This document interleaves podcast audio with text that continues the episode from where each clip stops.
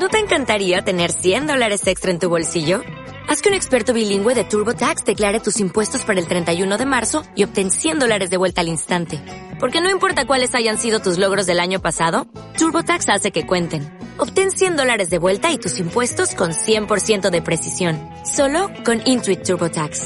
Debes declarar para el 31 de marzo. Crédito solo aplicable al costo de la presentación federal con TurboTax Full Service. Oferta sujeta a cambios o cancelación en cualquier momento. Enfóquense también en aprender sobre cómo innovar, porque innovar antes era un lujo, digamos antes era hace 30, 40 años era un lujo el que innovaba, hoy es una obligación. Hoy si no estamos innovando de forma recurrente, somos lo que decía Gabriel García Márquez, una crónica de una muerte anunciada, porque toda innovación tiene fecha de caducidad. Lo que hoy es innovador y es exitoso, es inevitable que pronto nos lo copien. ¿Ok? Entonces no podemos creer que innovamos una vez, tuvimos éxito y eso nos va a mantener vivos toda la vida. Porque nos van a copiar y la copia es inevitable. La única forma de convertir la innovación en una herramienta, en una ventaja competitiva permanente, es estar innovando de forma recurrente. Así que identifiquen cuáles son esos talentos únicos que tienen, diseñen una estrategia innovadora, estudien sobre innovación y diseñen su estrategia innovadora y monten un sistema de innovación propio que los permita estar innovando de forma recurrente. ¿Qué tal amigos? Soy Fabián González y quiero darte la bienvenida a Marca Profesional Podcast. Este podcast te dará herramientas e ideas para crear, posicionar y monetizar tu marca personal Queremos darte inspiración y motivación para poner tu proyecto emprendedor en marcha. Si eres experto en algún tema o eres un emprendedor de la información, este es tu podcast. Bueno, ¿qué tal? Muy buenas amigos y amigas. Estamos nuevamente en un nuevo episodio de nuestro podcast Marca Profesional y como ya es costumbre, estamos en cada uno de ellos invitando a verdaderos expertos, a emprendedores, a personas que desde su conocimiento, desde su habilidad, desde aquello que tienen para ofrecer al mundo, eh, terminan montando proyectos. Y hoy tengo el gusto de tener dentro de nuestra plataforma eh, a mi primer invitado colombiano, así como yo. Es, es, un honor para mí invitarle porque, bueno, me he enfocado, como sabrás, mucho en entrevistas con personas en España, en Latinoamérica, pero ese es el primero que tengo colombiano y casi muy cerquita de la zona donde yo soy, así que es un orgullo para mí y tener a nuestro invitado el día de hoy, que te lo voy a presentar antes de ir con él. Él es referente en temas de innovación e en Hispanoamérica, conferencista internacional, empresario de varios, varios negocios, varias empresas, pero entre ellas hay una que resalta mucho que es cofundador de Mentes a la Carta. Esa es una plataforma de speakers, casi que como lo dice ahora Alejandro nos hablará un poquito más de esto, de cómo nació esta idea. Es consultor en temas de innovación y además autor de los libros El secreto de la innovación, Cuánto vale tu pescado y La estrategia del delfín. Alejandro, es un placer tenerte en el podcast. Bienvenido. Hombre, Fabián, gracias por esta invitación. La estaba esperando y, de verdad un honor que, que, sea el primer invitado de Colombia y de la costa norte de el Colombia. El primero, o sea, o sea, para mí esta, esta entrevista hoy tiene un especial significado precisamente por eso. Así que nada, a mí me gustaría, Alejandro, siempre me gusta empezar el podcast con, con, con un poquito de esta parte personal de la persona que tenemos allí eh, eh, eh del otro lado y es un poquito de su historia, de dónde viene, eh, cómo termina convirtiéndose en el emprendedor que es, qué ha pasado en su vida personal para estar en el lugar donde está ahora. Cuéntanos un poquito de eso. Bueno, si, si me pongo a contarte toda mi vida, podemos ocupar todo el tiempo del, del podcast, pero entiendo que lo más importante es de dónde viene la vena emprendedora. Sí. Y yo creo que viene desde niño. Yo, bueno, tú sabes que en la costa hay muchas familias libanesas, árabes, y que la tradición siempre ha sido el comercio, como lo hacían los fenicios, crear empresa. Es más, a diferencia de muchas culturas donde los padres le dicen a los hijos, búscate un trabajo seguro, estudia y demás, cuando tú no eres emprendedor en una familia libanesa, te ven raro. Cuando eres un empleado en una familia este, te ven, te ven mal. Y a mí siempre me llamó la atención y yo creo que yo tuve que tomar el camino equivocado para después volver a reconducir mi carrera profesional por donde realmente era. A mí, Fabián, me echaron de tres trabajos. Yo empecé estudiando, haciendo una maestría, trabajando en distintas empresas, haciendo una carrera como la hacen muchas personas que, que está muy bien y para quienes tienen esa personalidad la verdad es que es una opción muy buena y a veces hasta más tranquila que emprender. Pero en el momento en que yo salí de la tercera empresa en la que trabajé, yo dije, no, es que esto no es lo mío. Y yo tengo un montón de nuevas ideas, de cosas que yo creo que están mal hechas en el mundo de los negocios y que son oportunidades para innovar. Y fue ahí en el 2015 donde me lancé al mundo del emprendimiento. O sea que recuperar la senda para ti era hacer el camino, el camino no tradicional en realidad, que es lo que hace la mayoría de la gente, ¿no? Irse a una universidad, hacer una carrera, conseguir un trabajo para toda la vida si se puede, y al final echar ahí raíces. Ese no era tu caso. Ese no era mi caso, no era mi caso porque, porque cuando, pues, yo creo que es por mi personalidad, me doy cuenta de que algo se está haciendo mal o de que no se está innovando lo suficiente en determinada empresa o determinado sector, yo soy de los que hablo, levanto la mano y digo lo que pienso. Y a veces en el mundo corporativo eso no está tan bien visto. Ya. Entonces era una decisión que dependía de mí, no de nadie más. Si yo quería que las cosas cambiaran, tenía que hacerlo por mi cuenta. Y me lancé a este mundo del emprendimiento que como tú lo conoces es maravilloso y creo que ya nunca más volveré a salir de él. Genial. Y dentro de ese proceso, Alejandro, eh, que tú has vivido eh, de, montar varios proyectos, porque yo he tenido la oportunidad de conversar contigo, eh, incluso personalmente, y me has contado ideas de cosas que salen aquí y allá. ¿Cuál crees tú que en, ese proceso personal o de trabajo como emprendedor ha sido el reto más, más importante que tú has tenido? ¿Cuál crees que ha sido como lo más difícil, lo más complicado, lo más retante que has tenido en esa historia emprendedora? es que, como tú bien sabes, el emprendimiento es una seguidilla de retos, de problemas, de dificultades y encontrar qué ha sido lo más desafiante podría, podría ser injusto con otros desafíos que he tenido en, este, en esta, en este ranking, Pero, pero es, y además, eh, que se note que esta entrevista no está preparada porque no estaba preparado para esta pregunta, pero si me lo dices ahora, pasar del mundo corporativo, de ganar un sueldo fijo y un muy buen sueldo, porque yo trabajaba en el mundo de la consultoría principalmente, llevaba ya años en ese sector, a no ganar nada y depender de lo que yo fuese capaz de producir y a tener también la responsabilidad como director de la primera empresa que monté, que fue Mentes a la Carta, de mantener un equipo, de pagar sueldo todos los meses a un equipo que dependiese de mí eso se convierte en un reto tremendo. Y la gente piensa que en consultoría se trabaja mucho, sí, se trabaja mucho, pero a los consultores que piensan que trabajen mucho, los invito a que monten una empresa para que vean lo que es realmente trabajar mucho. Entonces, esa incertidumbre no es para todo el mundo. Yo creo que hay personas que sucumben ante esa incertidumbre y prefieren la tranquilidad de un trabajo estable con un sueldo. Sin embargo, ¿qué está pasando? conforme va avanzando la economía y el mundo, ya casi nada es estable. O sea, y, y yo creo que lo que antes era estable, que era un puesto de trabajo, ya es lo menos estable, porque en cualquier momento te pueden despedir y ¿qué haces? Y ya está, así es. Entonces, cambiar el chip, empezar a entender eso, además de otros desafíos y, y ser resiliente ante todos esos desafíos, es una aventura maravillosa y todo depende de cómo la quieras eh, afrontar. Si la quieres afrontar con estrés, con amargura, pues la vas a pasar muy mal. Si la quieres afrontar como algo divertido, algo retador, algo que no es monótono, pues te vas a divertir y te vas a acostumbrar. Y a esa adrenalina te vas a enviciar y no vas a poder salir de, de ella.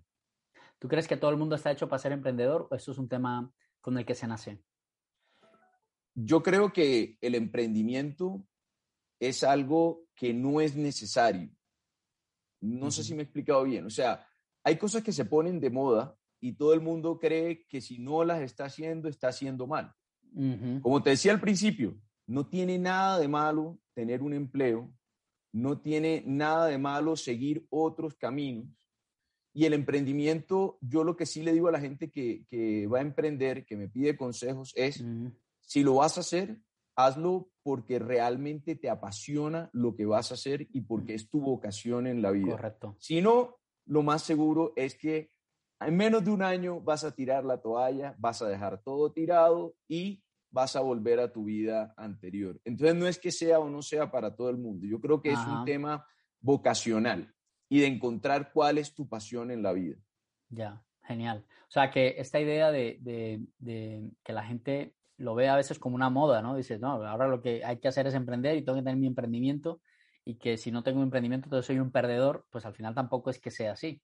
Habrá gente que prefiere más la comodidad que hablabas tú que la incertidumbre de estar mirando a ver cómo le pago la nómina a estas cinco personas que colaboran conmigo o cómo genero ingresos y facturas eh, y clientes en la empresa, ¿no?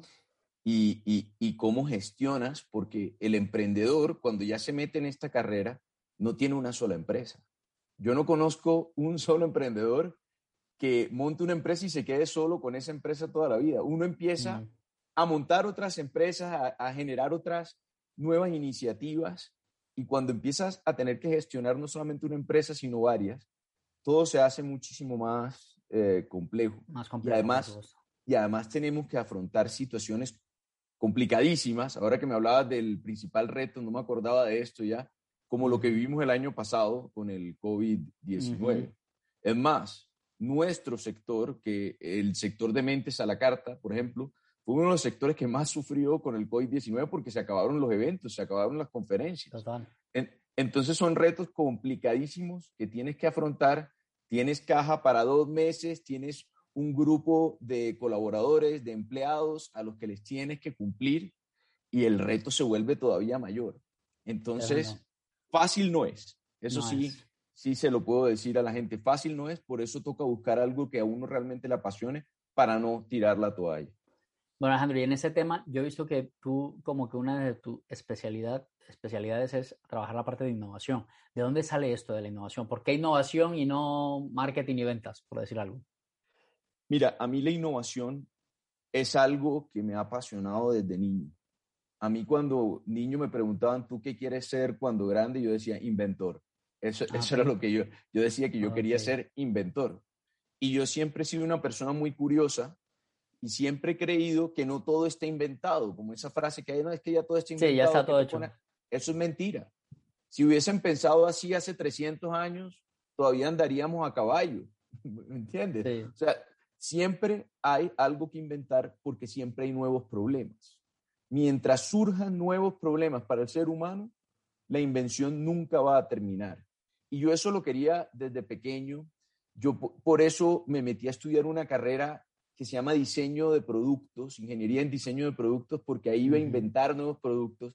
Sin embargo, cuando me metí ahí, yo me di cuenta de que no tenía el talento para hacer cosas físicas, la, motricidad o la inteligencia espacial, como la queramos llamar. Sin embargo, yo me di cuenta de que sí era bueno para otras cosas y para inventar estrategias, inventar empresas, servicios, soluciones eh, me empecé a meter en este mundo de la innovación. Luego hice un máster en España y cuando terminé el máster, yo fui de los peores alumnos del máster que siempre dicen, no, tienes que quedar entre los primeros cinco para que te contrate una empresa. Pues yo dije, ¿por qué?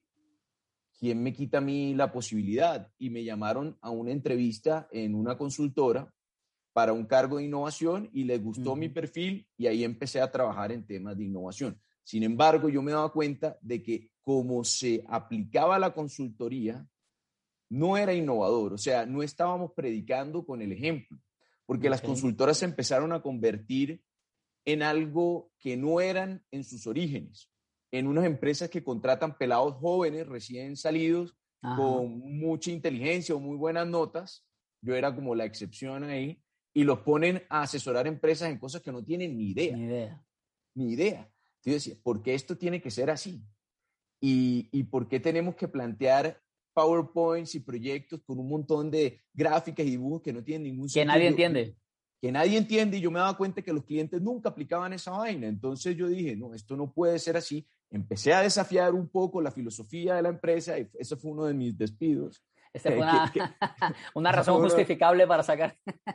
y, y, como puedes ver, a raíz de eso fue que monté mi primera empresa, que es Mentes a la Carta, que es una plataforma online, mentesalacarta.com, donde yo dije, yo tengo que tener la posibilidad de armar equipos de proyecto a medida para cada necesidad de cada cliente, con personas que realmente tengan el expertise, el seniority en ese sector o en esa área de conocimiento. Y así empezó Mentes a la Carta, como una plataforma donde expertos de todo el mundo se conectaban y yo armaba equipos de proyecto para clientes involucrando a gente distinta. Después fue evolucionando hasta acabar convirtiéndose en una plataforma de conferencistas.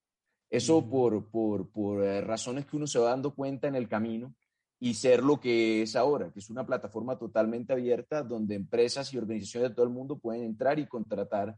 ¿Cuántos conferencistas hay en ese momento, Alejandro, en Mentes a la Carta, por curiosidad? Ahora, ahora mismo tenemos más de 5.000 conferencistas de más de 33 países del mundo. Impresionante, impresionante. Sí. Y, y, tú en este caso, ¿qué necesidad? O sea, cuando tú dices, vale, monto Mentes a la Carta, innovación, ¿cómo llegas tú a concluir que ese es el proyecto en el que hay que trabajar o sea, ¿cuál fue la necesidad que tuviste para decir, este es el proyecto que hay que trabajar porque me he dado cuenta de esto, de esto y esto y voy a montar esta plataforma? ¿Cómo detectaste toda esa necesidad? Bueno, primero por la experiencia que yo había tenido en el mundo de la consultoría y el darme cuenta la frustración que tenían los clientes con las consultoras y la fama de vendedores de humo que estábamos adquiriendo los consultores. Bien, ganada bien ganada. Bien ganada, porque para vender humo sí éramos unos expertos. Yo estuve en proyectos de cualquier cosa y me tocaba inventarme muchas cosas porque no tenía ni idea o investigar muchas cosas de las cuales no tenía ni idea. Y yo creía que teníamos que volver a la base de la consultoría. La consultoría nació hace muchos años cuando grandes ejecutivos y empresarios se jubilaban y todavía tenían energía para trabajar, los empezaron a llamar para que asesoraran empresas de ese sector y cobraban una tarifa por asesorar esas empresas. O sea, inicialmente la consultoría la crearon verdaderos expertos y gente con fundamento. Y al volverse tan lucrativo este negocio fue que esos expertos empezaron a contratar ayudantes, por llamarlo de alguna forma, y se convirtió en lo que es ahora. Entonces yo dije, tenemos que volver a la base y tenemos que volver a poder poner personas con fundamento en asesorías empresariales. Y si no tienen el oficio de consultor, que es crear los documentos y demás, eso lo hacemos nosotros. Nosotros solamente extraemos su conocimiento, sus ideas, su experiencia y la utilizamos para hacer entregables y proyectos, estrategias de todo tipo realmente fundamentadas.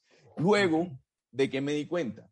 De que hay otro negocio, otro sector, donde han aparecido unos actores que abusan de los conferencistas, que son las agencias de conferencistas.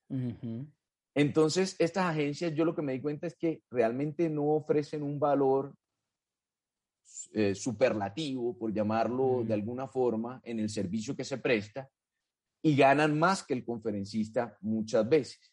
Y yo pensé, pues ahora con la plataforma que tenemos, con la posibilidad de intermediar digitalmente, nosotros podemos poner en contacto directamente a conferencistas con clientes sin necesidad de pasar por una agencia.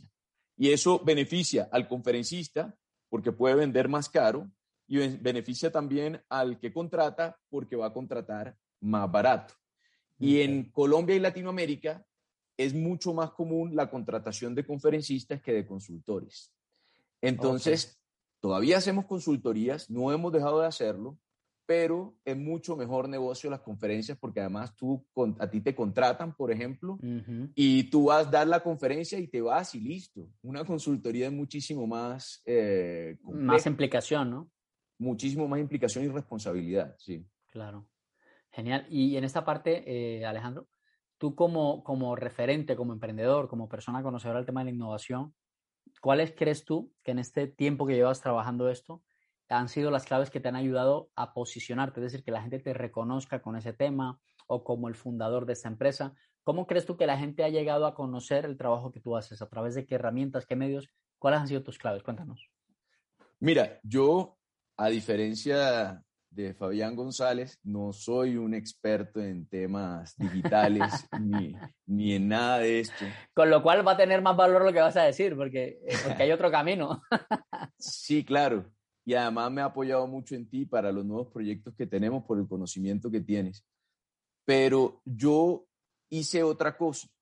Yo desde hace mucho tiempo me, me di cuenta, desde que trabajaba en consultoría, que los clientes me querían mucho a mí porque me entendían. entendían lo que yo les transmitía, mientras que la mayoría de consultores creen que hablando de forma enrevesada, haciendo PowerPoints enredadas, que no entendieran los clientes. Confunde y vencerás. Ahí está, esa, esa es la filosofía que ellos tenían. Mientras que yo soy mucho de contar historias y de hablar con historias y de utilizar la comunicación como una herramienta potente. Y a diferencia de mis compañeros que creían que enredando iban a vencer, mis clientes eran fieles porque confiaban en mí, porque me entendían y sabían que lo que yo les comunicaba, ellos lo iban a poder aplicar. Y yo, cuando aún estaba en España trabajando en una gran consultora, escribí un libro que se llama La Estrategia del Delfín. Ese libro lo escribí, hay una historia larga de ese libro, pueden buscar en YouTube una conferencia mía que se llama Cómo vender sin que se den cuenta que estás vendiendo. Eh, ese libro surgió de una anécdota con unos amigos y por cosas del destino ese libro fue publicado por una editorial muy importante en España que es Aguilar, prologado por Alex Rovira, que seguro muchos conocen y tuvo muchísimo éxito en España. Y a mí me empezaron a llamar de empresas para dar conferencias. Yo recuerdo que la primera conferencia que yo hice fue en Caja Navarra, en Pamplona, España. Y me fui dando cuenta de que yo tenía un talento para hablar, para echar cuentos. Para, para transmitir, para transmitir, ¿no? Sí, tal vez no era el mejor en matemáticas, ni el mejor en tecnología, ni en nada de eso, pero mi, mi capacidad de transmitir sí le gustaba a la gente. Y yo empecé a hacer conferencias, a hacer muchísimas conferencias, a darme a conocer en Colombia, donde vivo actualmente. Yo creo que he hecho más de 500 conferencias a mí me conocen prácticamente todas las empresas de, este país. He estado en convenciones, he estado en conferencias privadas para las empresas, he estado en conferencias para sector público y me di cuenta que esa es la forma más efectiva de vender. ¿Por qué? Porque yo puedo mandar una propuesta, un documento, pero eso es frío. Mm. Tú puedes incluso llegar a no leértelo como cliente. Pero cuando asistes a una conferencia y me escuchas y te enganchas a la vaina y dices, a mí una vez me dijo un señor que él pensaba que él tenía déficit de atención hasta que me escuchó a mí, porque yo empiezo a echar unos cuentos tal y se meten en la historia y empiezo a meter dentro de esas historias las píldoras que yo quiero comunicar, aquello que yo quiero vender. Y eso me ha servido para que la gente hable de mí. Entonces, digamos que yo he hecho lo que hacen los influenciadores en las redes sociales, pero en físico. De manera más, de manera más presencial. Claro, y mi cliente principal, el cliente de Mentes a la Carta, los que contratan a la mayoría de conferencistas de Mentes a la Carta, no son personas naturales. Una persona natural no va a contratar un conferencista, sino que es una empresa. Entonces, a mí, ¿qué me interesa? Que me conozcan las empresas. Claro, y en las empresas me conocen. Eso está maravilloso porque al final nos centra mucho a la idea de decir, vale, dependiendo de quién sea mi cliente, cuál sea su necesidad, mi estrategia de posicionamiento irá en una dirección u otra. ¿sí? Entonces, de nada me sirve tener, no sé, 200 mil seguidores en Instagram, cuando en realidad mi cliente podría estar incluso en otra red social, en LinkedIn, o incluso podría estar en, en, un evento haciendo networking, tomando un café, compartiendo unos canapés, ¿no?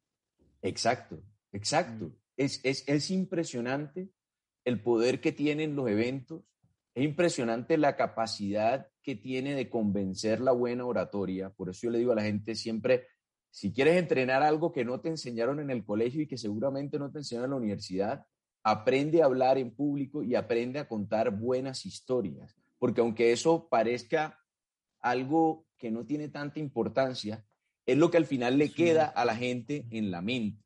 La gente te recuerda a ti por las historias que tú les cuentes.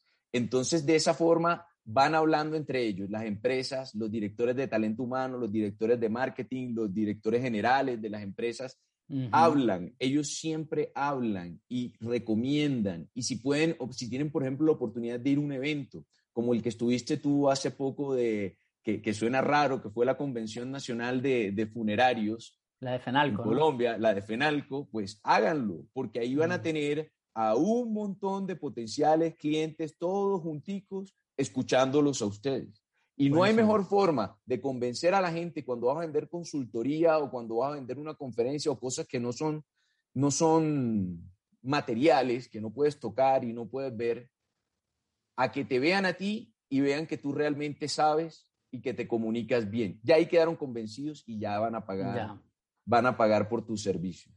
Buenísimo. Esto que acabas de decir para muchas personas que nos escuchan en el podcast, precisamente son personas que saben de algún tema, que son expertos en, alguna, en algún campo, pero que les cuesta todavía eh, eh, generar un negocio alrededor de ese conocimiento, pensando que la única forma de hacerlo es lo que está de moda, que al final son las redes sociales y todo esto, cuando realmente puede haber un camino más tradicional, pero que si se cultiva bien al final va a tener buenos resultados como los has tenido tú, Alejandro. ¿Sabías que la mejor manera de forjarse una buena reputación profesional y convertirte en una persona de influencia es creando una marca personal?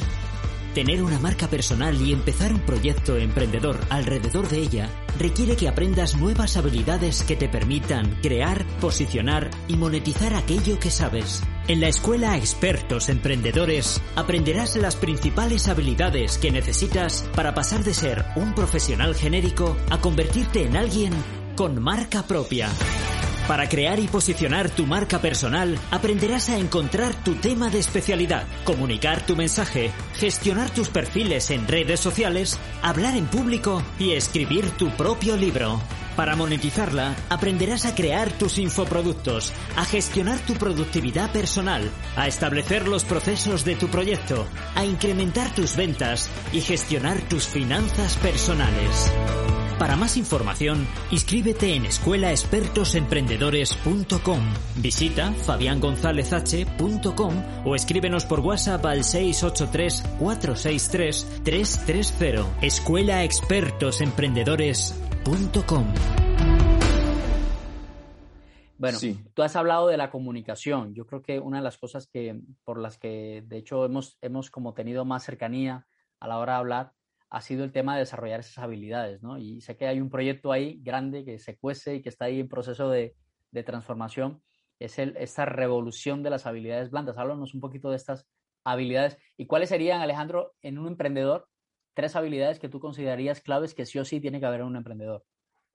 Mira, yo creo que otro motivo por el cual no hay tantos emprendedores en el mundo entero es por nuestro sistema educativo antes de ayer creo que fue, saqué un post donde eh, contaba lo que aprendí en la escuela. La pinta la niña la Santa María, a tocar la flauta, la fórmula de química del agua, el H2O. Lo que me hubiese gustado aprender en la escuela. A vender, a negociar, a liderar equipos, a gestionar mis emociones, a comunicarme. Todas estas Habilidades para la vida habilidades blandas. Por eso se llama la revolución blanda. Déjame ver la camiseta que la tienes puesta, a ver, deja que se vea ahí en la, cámara. la, revolución blanda. creo que sale al revés, pero es la revolución No, no, se, ve perfecto, se ve perfecto. Pueden, pueden ir a la revolucionblanda.com y conocer un poco más de, de, esta iniciativa, que es una iniciativa eh, de mentes a la carta. Y yo desde hace años lo tengo en la cabeza, Fabián, porque la innovación, a diferencia de lo que mucha gente cree, la innovación es mi tema principal, la gente piensa que la innovación es de expertos, de científicos, de tecnólogos. La innovación realmente se propicia a través de la colaboración.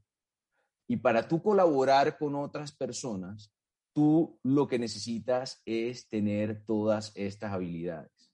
La capacidad de hablar, de consensuar, de negociar, de comunicarte bien, de gestionar mis emociones cuando me critican algo de lo que yo hice, por ejemplo. y esto es básico. Por ejemplo, yo en mi libro El secreto de la innovación siempre digo que hay que enamorarse de los problemas, pero enamorarse de los problemas es complejo porque tendemos a enamorarnos de las ideas y después... Esa, esa me encantó. La viste, ¿no? Me encantó, o sea, y sobre todo el planteamiento que haces de decir, el problema de soltar una idea es que cuando te has enamorado por el tiempo que le has invertido, por el recurso que has invertido, incluso sabiendo que está mal, al final tiras con ella hasta el final porque ya no te puedes desprender de ella. Eso es como, como las parejas de novios que llevan 10 años de novios y se están jalando de los pelos, no se aguantan, por lo general acaban casándose. ¿Por qué? Porque ya invirtieron demasiado tiempo en esa relación, demasiado esfuerzo, demasiado dinero. demasiados momentos difíciles, Pasa lo mismo con las ideas. Entonces tenemos que tener la capacidad de ser autocríticos y darnos cuenta, bueno, mira, si he invertido mucho en esta idea, pero esto no funciona así, lo tengo que modificar sustancialmente o tengo que eh, tirarlo a la basura. Mm. Hay trucos para evitar sentir ese despecho, Pero, pero todas estas habilidades son las que requiere un verdadero innovador. Si ustedes se ponen a estudiar la vida de cualquiera de estos grandes innovadores, Albert Einstein, por ejemplo, este tipo eh, decía, yo no soy más inteligente que los demás, solo soy capaz de quedarme más tiempo con los problemas. Y era un tipo que tenía un sentido del humor, por ejemplo, que es una habilidad blanda impresionante, tenía una capacidad de comunicarse distinta a la de los demás. Ningún científico trabajando solo logra un descubrimiento. A mí me parece que lo que hace el premio Nobel de darle el premio Nobel de la ciencia o el premio a una sola persona está mal, porque siempre es un equipo trabajando. Entonces, para afrontar un problema, yo tengo que hacerlo en combo, en equipo. Y si yo no tengo habilidades blandas, yo no voy a poder hacerlo. Y yo me di cuenta de eso hace muchísimo tiempo. Y es que las consultoras llevábamos la estrategia a las empresas, estrategia inventada por nosotros, pero no nos preocupábamos por el paso anterior que era desarrollar esa cultura y esas habilidades blandas. Para poder llevar a cabo esa estrategia. Para que eso se pudiera llevar a cabo. Entonces nosotros siempre que hacíamos una consultoría basada en innovación empezábamos con unas conferencias y un entrenamiento potente en habilidades blandas. Y el año pasado, a raíz del COVID, decidimos hacer realidad ese sueño que teníamos de crear una universidad enfocada única y exclusivamente en habilidades blandas. Queremos ser una universidad que nunca va a certificar un ministerio de educación porque no vamos a cumplir con los pensums que, exige, que exige los ministerios de educación en todos los países del mundo. Queremos enseñar cosas realmente útiles. Ya hemos dado un paso creando una serie de cursos online, entre los cuales hay un curso de Fabián, de marca personal. Elegimos dentro de Mentes a la Carta varios expertos, conferencistas en distintos temas y estamos creando educación de calidad realmente útil para la gente, para los emprendedores, para los trabajadores, para todo el mundo. Ahora vamos a hacer un programa para un colegio, por ejemplo, que me parece espectacular que estén cediendo ya las instituciones tradicionales a hacer este Dando tipo cabida de a este tipo de cosas que no son tradicionales, al fin y al cabo. Sí, Alejandro, a mí me gustaría hablar del tema, que es tu tema, y de hecho aquí tengo tu libro, El secreto de la innovación. ¿Cuál es el secreto de la innovación, Alejandro? Si tuviéramos que quedarnos con con uno. Aquí tienes un montón, ¿eh? yo he leído, no sé, habrá más de, hay, habrá más de 30 en este libro, pero si tuviéramos que quedarnos con una idea, a mí me ha desmitificado un montón de creencias que yo tenía con respecto a la innovación. Por ejemplo, el pensar que la tecnología era sinónimo de innovación y que si no mm. invertías mucho dinero en aplicaciones y cosas, pues entonces no eras innovador. ¿Cuál sería para ti, si tuviéramos que, que, que desglosar eso en una gran idea, cuál sería ese secreto de la innovación? Bueno, ya, ya he dicho varios a lo largo de esta conversación, tú lo sabes, eh, y hay, hay muchos secretos. El libro yo lo divido en tres partes. Los secretos para crear una mente innovadora. Lo primero que tenemos que preocuparnos es por cambiar el chip y cambiar nuestra mente que está programada de una forma y tiene que empezar a pensar de una forma diferente. La segunda, que probablemente es la más importante, y es los secretos de una organización, una empresa innovadora, donde lo más importante es cambiar la cultura y cambiar la forma de reclutar el talento en las empresas. Y la tercera es cómo crear estrategias y tácticas realmente innovadoras. Son los tres temas que yo toco en el libro. Pero si tú le das la vuelta al libro, atrás hay una frase que yo diría que ese es mi lema de vida y es que no sobresalen los mejores, sino quienes se atreven a ser diferentes. Así es. Siempre nos han dicho, me imagino que tu papá y tu mamá siempre te decían, Fabián, yo quiero que seas el mejor estudiante, que saques las mejores notas.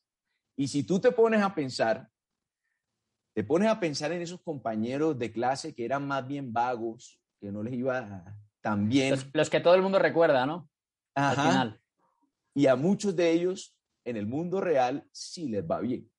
Porque fueron esos los que se atrevían a desafiar el status quo, a desarrollar habilidades blandas, organizar la maldad, la fiesta, la no sé qué, el tal, a socializar.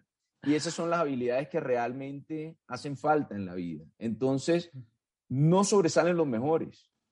Es importante ser disciplinado, es importante ser estructurado, Pero si nosotros no hacemos un esfuerzo por ser diferentes en este mundo de abundancia de profesionales, en este mundo de abundancia de empresas, si yo voy y creo una panadería ahora en la esquina y hago lo mismo que hacen todas las panaderías, por lo, más seguro es que voy a quebrar. ¿Entiendes? El grande me va a comer, me va a ganar.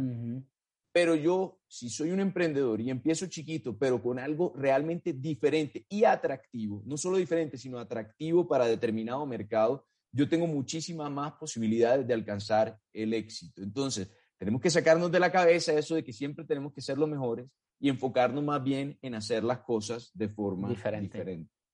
Maravilloso.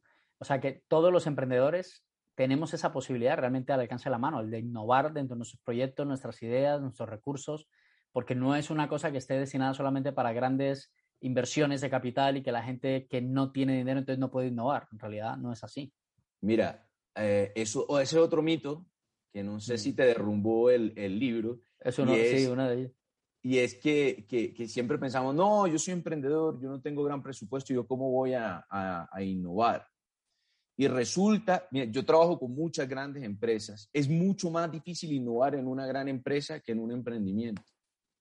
¿Por qué? Porque en una gran empresa, para hacer un cambio, para cambiar la forma de hacer las cosas, para sacar un nuevo servicio, un nuevo producto, ese elefante tiene que poner de acuerdo a un montón de gente, tiene que mover una cantidad de fichas y es lento. Mientras que cuando tú emprendes, tú puedes cambiar rápidamente. ¿Ok? Y puedes probar cosas rápidamente. Y la innovación no es más que un proceso de prueba y error, es un ciclo de prueba y error.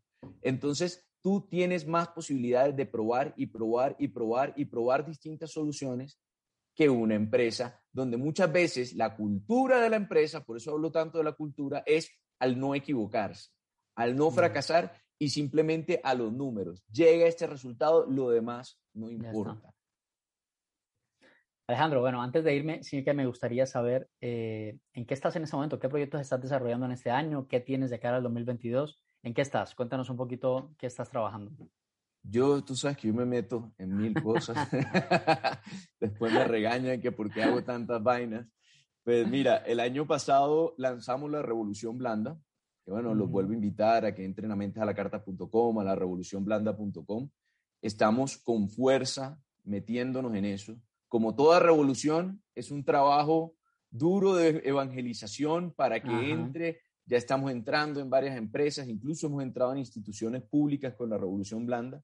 El año pasado, a raíz del COVID, también surgió una nueva empresa que se llama Subasta en Vivo. Imagínate, Fabián, acabamos metidos en el mundo de las subastas ganaderas, porque con, creamos un software para que las subastas se pudieran hacer de forma virtual, ya que con el COVID la gente no podía ir a los coliseos. Entonces, este software empezamos a licenciarlo a distintas eh, coliseos de, Colombia, ya estamos saliendo también a otros países y creamos también un software a través del cual nosotros hacemos la subasta. Nos tocó crear una empresa nueva porque eso no tiene nada que ver con, las que, que nosotros hacemos. Y ahora tengo un proyecto en el cual he puesto muchísimas ganas porque me apasiona muchísimo, mí me encanta escribir y es que acabo de terminar mi cuarto libro. Qué bien. Y es un libro que se llama El Principito Millennial. Y, la verdad es como le di la vuelta al principito, que era básicamente, no sé si lo recuerdas, seguro lo leíste hace mucho tiempo, era lo que nosotros podemos aprender de los niños. El principito millennial es al revés, lo que nosotros podemos aprender de la gente mayor. mayor. Y ese libro ya, ya lo tienen algunas de las editoriales que me han publicado. Estoy esperando a ver qué dicen. A ver cuándo sale. Sí, tengo muchísimas, muchísimas ganas de ver ese libro ya en la librería. Además, que el secreto de la innovación, ahora que estuve en España, que nos vimos, lo, lo, se lo regalé a una de las editoriales que me publicó en España y lo van a sacar eh, a la venta en España muy próximamente. Va a estar en todas las librerías en una versión española con casos internacionales no solamente latinoamericanos. Así que no sé si cuando salga esta entrevista al aire ya va a estar en la librería y, si no, y si no, muy pronto va a estar. y si no, cuéntanos cómo te ubicamos, cuáles son tus coordenadas para que la gente que nos escucha sepa dónde encontrarte, cómo seguirte, a dónde es, a dónde hay que ir. Claro que sí, en, en, en, Instagram me pueden encontrar como Alejandro Ambrat, Me pueden buscar también en Mentes a la Carta, mi perfil, yo soy un conferencista más de mi empresa, de Mentes a la Carta. Me pueden buscar en LinkedIn, Alejandro Ambrat Chalela. Em, Facebook no lo uso mucho, la verdad. Esas son mis principales redes sociales y también en mi página web, arroba, perdón, alejandroambrat.com. Pueden entrar también a conocer un poco sobre el libro si quieren en el secreto de la innovación.com. Sí, yo, yo creo que poner en Google Alejandro Ambrat es que no hay otro, o sea, eres tú el que sale ahí de una vez. Sí, sí, cuando uno tiene un apellido raro, eso es lo bueno. Alejandro, antes de irnos, si tuviéramos 30 segundos así de palabras finales para la gente que nos escucha, expertos, emprendedores, ¿cuáles serían esas 30 esas, esas palabras que en 30 segundos te gustaría que se quedaran en su cabeza? Oh, hay tantas cosas que me gustaría decir, pero realmente quiero que sepan que todos somos únicos y atractivos en cierta forma. Tenemos que descubrir eso que nos hace únicos. Yo sé que tú trabajas con el emprendimiento de aquellos talentos de las personas. Mm. Todos tenemos un talento único.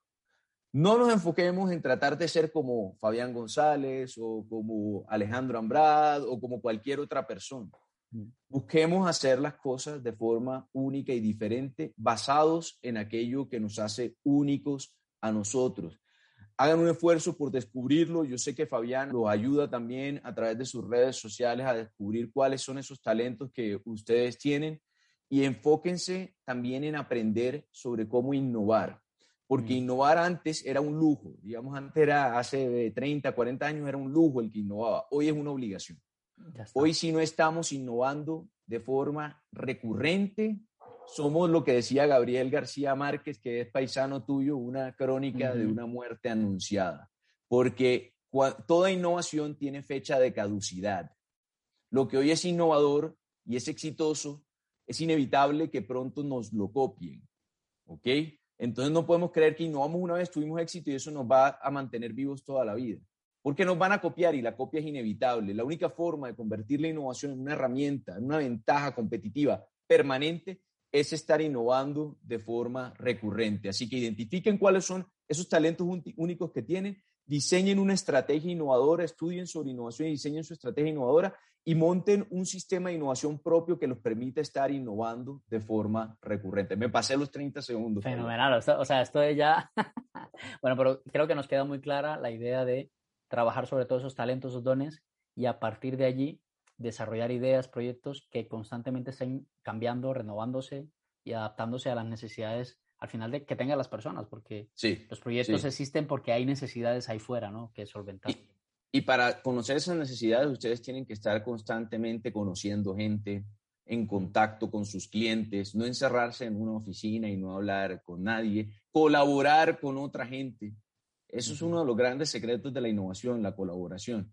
Entonces estén constantes, conviértanse en vendedores, porque los vendedores detectan todos, todos los problemas que tienen los clientes y cada nuevo problema es una oportunidad para innovar. Y si quieres emprender, tienes que aprender a vender eso. Ya está, eso es así. Pues amigos, estuvo así, con... Hay que aprender a vender. tal cual. Eh, nada, amigos, eh, simplemente decirles que estas palabras de inspiración, al final, Alejandro, te agradezco mucho tu tiempo y tu, y tu generosidad con el tiempo. Ah, mira, ahí está tu marca profesional. Muy bueno.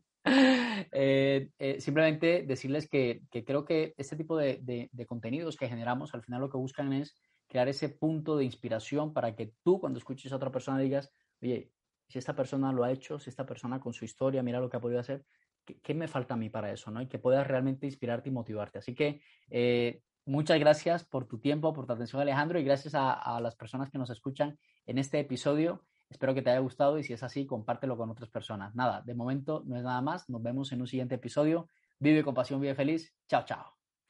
Si quieres seguirnos en la web, suscríbete en nuestro canal de YouTube Fabián González H. Además, puedes disfrutar de nuestros podcasts en iBox, iTunes y Spotify buscando Marca Profesional. También puedes encontrarnos en Instagram como arroba Fabián González H. Para ponerte en contacto con nosotros, visita nuestra web fabiangonzalezh.com radiomaria.com